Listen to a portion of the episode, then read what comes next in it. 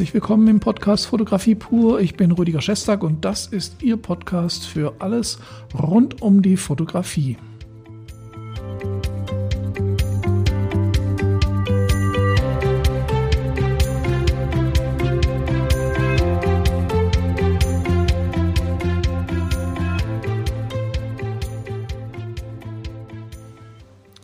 Schön, dass Sie wieder dabei sind. Heute geht es um das Thema das eigene Fotobuch. Und äh, ich möchte zwei ganz wesentliche Aspekte zu diesem Fotobuch-Thema beitragen. Für alle, die diesen Podcast auf YouTube mit Video schauen, hier liegt alles Mögliche an Zeug rum und hier steht eine große Kamera. Äh, wir machen an der XLab Akademie gerade das Thema Fachkamera, digitale Fachkamera und ähm, haben hier einiges an sehr aufwendigem Equipment stehen. Fotobuch, machen wir mal da weiter. Das äh, Fotobuch ist ja etwas, was ähm, zunächst einmal relativ teuer ist, meiner Meinung nach. Äh, Fotobücher, wenn man hohe Qualität und relativ große Formate möchte, also ich benutze sehr oft das 30 mal 30 Zentimeter Format. Ich liebe quadratische Bücher, weil da kann man Hoch- und Querformat gleichermaßen platzieren. Äh, wenn man zum Beispiel ein hochformatiges Buch wählt, dann ist man eher in Richtung Hochformat eben auch unterwegs. Und dann sind querformatige Bilder sehr klein. Umgekehrt, wenn man ein Panorama-ähnliches Breitformat wählt, dann sind eben Panoramabilder. Wenn Sie solche Bilder hauptsächlich machen, ist das natürlich super. Wenn Sie gemischte Bilder haben, denke ich, ist Quadrat gut, weil dann sind beide Formate gleichwertig, kann man sagen. Zwei Aspekte, warum es sich lohnt, eigene Fotobücher zu erstellen. Man muss ja sagen, dass Fotobücher, wenn sie hohe Qualität haben, äh, auch relativ teuer sind. Ich mache von meinen größeren Projekten, von Ausstellungen, mache ich meistens hinterher ein Fotobuch und äh, die kosten dann meistens so, ja, so um die 100 Euro, wenn man genügend Anzahl von Seiten haben möchte. Also der Preis ist so ein bisschen eine Hürde. Ich finde aber, der Preis hat auch einen Vorteil. Dass der Preis nicht günstig ist, der, das sorgt dafür, dass man sehr genau entscheidet, was man reinsetzen möchte und dass man sich sehr viel Mühe gibt, das Ganze auch wirklich gut zu machen, das Buch gut zu gestalten, die Bilder gut auszuarbeiten, möglichst wenig Fehler in das Buch reinzubekommen, weil es eben teuer ist. Und das ist so ein kleiner kleiner Ansporn, so ein kleiner Arschtritt, der einem hilft, das auch wirklich richtig gut zu machen. Wenn Fotobücher 20 Euro kosten würden, äh, dann würde man schnell mal eins hinhauen und wäre vielleicht nicht ganz so genau und würde auch den ein oder anderen Fehler tolerieren. Und das macht man eben nicht, wenn das Geld kostet. Vielleicht ist es nicht bei jedem so, aber ich finde, das hilft schon, sich da so ein bisschen mehr Mühe zu geben. Das ist das eine. Aber Fotobücher haben zwei ganz wichtige Aspekte. Einen Aspekt, da möchte ich nur ganz kurz drauf eingehen, das ist die Archivierung von Bildern. Ich bin da schon vor längerer Zeit mal im, zum Thema Archivierung drauf eingegangen. Natürlich archivieren Sie wahrscheinlich auch Ihre RAW-Dateien, Ihre Bilder alle digital, wahrscheinlich mit einem Backup oder mit irgendeiner Möglichkeit, online die Bilder zu äh, speichern und so weiter. Das ist auch alles schön und gut und wenn man die Bilder ständig überwacht, also schaut, sind die Archive in Ordnung, habe ich meine Sicherheitskopien gemacht und so weiter, dann sind die auch relativ sicher. Selbst wenn mal irgendwelche Festplatten kaputt gehen und man hat Backups, funktioniert das. Aber digitale Archive sind nicht endlos haltbar, vor allen Dingen dann nicht, wenn Sie mal aus irgendeinem Grund was ganz anderes machen, wenn Sie nicht hauptberuflich fotografieren und haben nicht den Kopf für die Fotografie und nach zehn Jahren merken Sie, Mensch, die Festplatten mit meinen alten Fotos drauf, da muss ich doch mal reinschauen und plötzlich geht die Festplatte nicht mehr. Zum Beispiel, ich habe das erlebt, ich hatte von 1900, äh, das war 1989 oder 88, glaube ich, habe ich die ersten CDs gebrannt, also kurz nachdem brennbare CD-ROMs und DVD-ROMs auf den Markt kamen habe ich äh, meine Bilder auf DVDs gebrannt und das habe ich sehr, sehr viele Jahre gemacht. Ich hatte hunderte von DVDs und die habe ich vor, vor drei, vier Jahren mal alle äh, kopiert auf Festplatte. Und da waren natürlich sehr viele nicht mehr lesbar.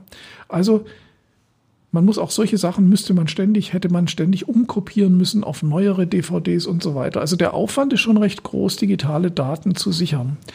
Und ich bin halt der Meinung, wenn man jetzt, jetzt nicht so ganz äh, das jetzt mal mehr privat sieht, also ich habe Familienbilder auf auf dem Computer, die sind ja am stärksten gefährdet, weil Familienbilder werden ja nicht professionell gesichert in der Regel. Und dann passiert es oft, ich kriege auch manchmal solche E-Mails, oh Mann, du hast doch damals das und das fotografiert, mein Rechner ist kaputt und alle Bilder sind weg. Ja. Und das ist natürlich, das passiert und das wird auch immer passieren.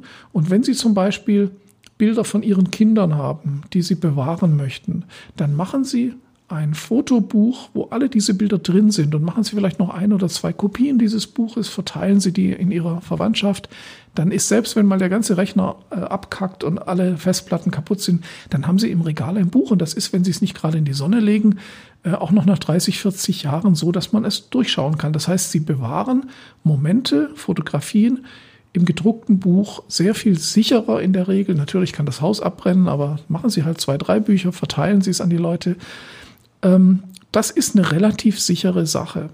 Und auch für Profis oder Künstler würde ich das empfehlen, weil es ist ja auch so, selbst wenn Sie sehr viel fotografieren und sehr gut sichern und Sie treffen mal Leute und wollen Bilder zeigen, ich weiß es nicht, wie Sie drauf sind, aber ich bin ungern, also ich bin nicht jemand, der gerne mit mehreren Leuten um einen Bildschirm rumsitzt und sich Bilder von irgendwelchen Fotografen anschaut. Auch nicht, wenn jemand ein iPad dabei hat. Ich meine, so, so ein Tablet ist natürlich schön und manchmal auch ganz gut, aber wenn ich richtig Bilder genießen möchte, dann möchte ich blättern. Das heißt, ich möchte ein Fotobuch haben, wo ich weiß, es ist kuratiert. Das ist dann auch der zweite Punkt, wo wir gleich äh, drauf zu sprechen kommen. Das heißt, da wurden sich Gedanken gemacht, welche Bilder nehme ich, wie stelle ich die Bilder zusammen und das schaue ich mir gerne an. Und so mache ich mir eben auch von meinen großen Ausstellungsprojekten auch Bildbände. Da kann man schnell, wenn mir jemand sagt, du, die Ausstellung von da und da, was war denn das? Dann sage ich, schau dir das Buch an, weil Bücher werden lieber angeschaut als irgendwelche Galerien im Internet durchgeblättert oder irgendwelche, ja. Also dieses, dieses Thema, jetzt kommen wir zum zweiten Punkt, Bilder einfach wahllos zusammenzuschmeißen. Das macht man ja gerne im Internet. Wenn ich auf irgendeiner Plattform bin, auf Flickr oder auf, äh, auf UPic oder auf irgendwelchen Fotoplattformen, äh, Foto-Community, da haut man ja alles Mögliche rauf auf die Plattform und irgendwann wundert man sich, was man da für Bilder drauf hat. Also ich sortiere öfters mal aus, weil da sind Bilder drauf, zu denen ich vielleicht heute nicht mehr so stehen möchte oder die nicht mehr meinem jetzigen Stil entsprechen. Aber da wird einfach hochgeladen. Und da wird nicht kuratiert, da wird nicht ausgewählt, da wird schon ausgewählt, aber im Laufe der Zeit ist es halt so eine Box, so eine Sammlung von vielen Fotos.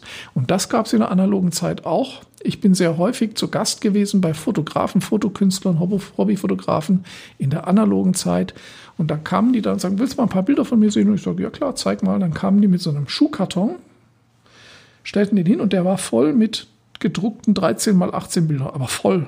Das waren bestimmt 300, 400 Bilder. Und jetzt musste ich mich da hinsetzen und musste die irgendwie alle rausziehen und angucken. Und da hat man schon keine Lust mehr. Wenn man, wenn man so einen, so einen Karton voll mit Bildern äh, vorgesetzt kriegt, will man nicht. Und genauso ist es digital auch. Und da ist eben das Fotobuch, wenn es gut gemacht ist, eine ganz tolle Sache, weil es ist kuratiert. Das heißt, ich muss mir genau überlegen, welche Bilder kommen rein, welche kommen nicht rein und in welcher Reihenfolge präsentiere ich sie und in welchem Stil. Also lasse ich einen Rand außenrum, das ist eher klassisch mit einer Art Passepartout, mache ich das wie in einem Journal, formatfüllend, ähm, bin ich da eher ähm, wild unterwegs, mache ich überlagerte viele Bilder, so auch wie in vielen äh, Magazinen, oder mache ich ganz klassisch ein Bild und auf der anderen Seite weiß, höchstens noch ganz klein die Schrift, also das, der Titel des Bildes, also ganz klassisch und äh, wie sagt man, Feinart mäßig. Und das haben Sie in der Hand und das müssen Sie in so einem Buch durchziehen. Sie können nicht eine Seite feinartmäßig machen, die nächste äh, magazinmäßig. Können Sie natürlich machen, aber das wird ja niemand verstehen, es sei denn, Sie haben einen triftigen Grund dazu. Und dieses Kuratieren, das ist ein ganz wichtiger Aspekt, der einem übrigens auch selber weiterbringt in der Fotografie. Warum? Weil man lernt, wie Bilder funktionieren, auch wie Bilder zusammen funktionieren. Ich habe ja meistens, wenn ich, nehmen wir mal an, ich mache in einem Buch ähm, sechs oder acht Seiten eine Fotostrecke, also Bilder aus einem Shooting, dann muss ich, ich mache ja bei einem Shooting keine acht oder zehn Bilder. Ich mache ja bei einem Shooting meistens 100 oder 200 Bilder. Das heißt, ich muss da schon die besten Bilder raussuchen, was auch schon nicht immer ganz einfach ist für viele und muss dann sagen, welche dieser Bilder passen überhaupt nebeneinander, äh, welche ergeben eine Reihenfolge, eine Story. Also ganz, ganz, ganz viele Gedanken, die da reinkommen, um ein gutes Buch zu machen. Und das ist nicht einfach, aber das kann man üben. Und was ich übrigens auch in diesem Zusammenhang gelernt habe, da habe ich mal ein eigenes Video gemacht auf YouTube. Das ist die, der, oder auf, ich weiß, war vielleicht so ein Podcast sogar, kann sein. Das ist der Aspekt Kill Your Darlings. Und Kill Your Darlings bedeutet nichts anderes, als dass man lernt. Äh, normalerweise ist ja so, ich habe meine Lieblingsbilder aus jedem Shooting und die möchte ich im Buch haben. Bums. Und die tue ich rein und dann ist es nicht so ganz homogen, es ist nicht ganz so schön, stimmig. Und das liegt daran, dass die Lieblingsbilder nicht immer gut in den Zusammenhang passen. Ich habe schon oft Lieblingsbilder rauslassen müssen, weil andere Bilder eine schönere Geschichte, eine schönere Grafik ergeben hätten. Und das ist damit gemeint. Kill Your Darlings heißt nicht grundsätzlich jedes Lieblingsbild löschen, sondern man lernt, dass nicht immer das Lieblingsbild auch das Beste ist, das im Zusammenhang funktioniert. Und Zusammenhang ist also eine Ausstellung, eine Präsentation oder eben ein Fotobuch.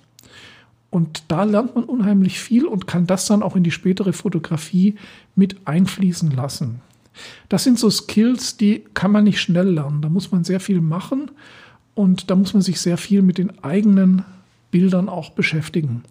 Und das ist halt ein Prozess, den man macht, wenn man öfters Fotobücher macht und lassen Sie auch andere drüber schauen. Ideal ist es natürlich, und das machen viele große Fotografen, wenn sie zusammen mit einem Kurator das Buch zusammenstellen. Ein Kurator ist jemand, der professionell Bilder oder eben andere Sachen, das können auch Skulpturen sein, das können Texte sein, zusammenstellt für eine Ausstellung, für ein Buchprojekt, für einen Katalog. Ein Kurator, der macht nichts anderes und der weiß, was funktioniert. Und da kann man auch unterschiedlicher Meinung sein, aber es ist sehr bereichernd, mit Leuten zusammenzuarbeiten, die zumindest auch teilweise kuratiert haben, beruflich. Da hat natürlich nicht jeder Zugriff auf solche Leute, aber man kann sehr viel, sehr viel selber machen. Wenn ich ein Buch äh, layoute, dann mache ich die, dann drucke ich mir die Bilder einzeln aus und hänge meine ganze Wand voll mit den Bildern. Dann kann ich die nebeneinander verschieben, austauschen und so lange bis, so mache ich das übrigens auch mit dem Real Life Magazine, das Magazin, das jetzt schon seit drei Ausgaben neu äh, ja, auf dem Online-Markt ist. Da hängt das ganze Studio voll mit Ausdrucken. Das wird so lange hin und her geschoben, ausdiskutiert, verglichen, äh, bis wir eine schöne Zusammenstellung und ein gut lesbares Heft haben. Und das ist eine Sache, die bringt einen immer weiter und da lernt man nie aus. Ja, das war meine, das waren meine Gedanken zum Thema Buch. Und das muss ja nicht Buch sein, das kann ja auch ein Portfolio sein, das kann ein Magazin sein, das kann ja eine Ausstellung sein. Aber das Buch ist ja was, was jeder sich so erstellen kann. Da gibt es ja einige Hersteller, die das anbieten mit Software. Man kann es auch selber drucken und zusammenstellen gibt es ja inzwischen auch. Wenn Sie einen Fotodrucker haben, gibt es ja Papiere, die eben für Fotobücher geeignet sind. Machen Sie es und vor allen Dingen lassen Sie sich beim Layout und beim Kuratieren viel Zeit. Und da Sie werden staunen, wie viel Sie über Ihre eigene Arbeit, aber auch über die Fotografie und die, das grafische Layout lernen können. In diesem Sinn bedanke ich mich mal wieder für Ihr Zuhören, für Ihr Zuschauen, wenn Sie auf YouTube äh, hier das Ganze gesehen haben. Ja, und schauen Sie gerne mal in der XLab Akademie vorbei. Da legen wir nämlich sehr viel Wert auf solche, ja, solche Geschichten, auf äh, Gestaltung, auf das Arbeiten mit dem Bild und ähm, ich wünsche Ihnen eine schöne Zeit. Bis zum nächsten Mal. Rüdiger Schestag.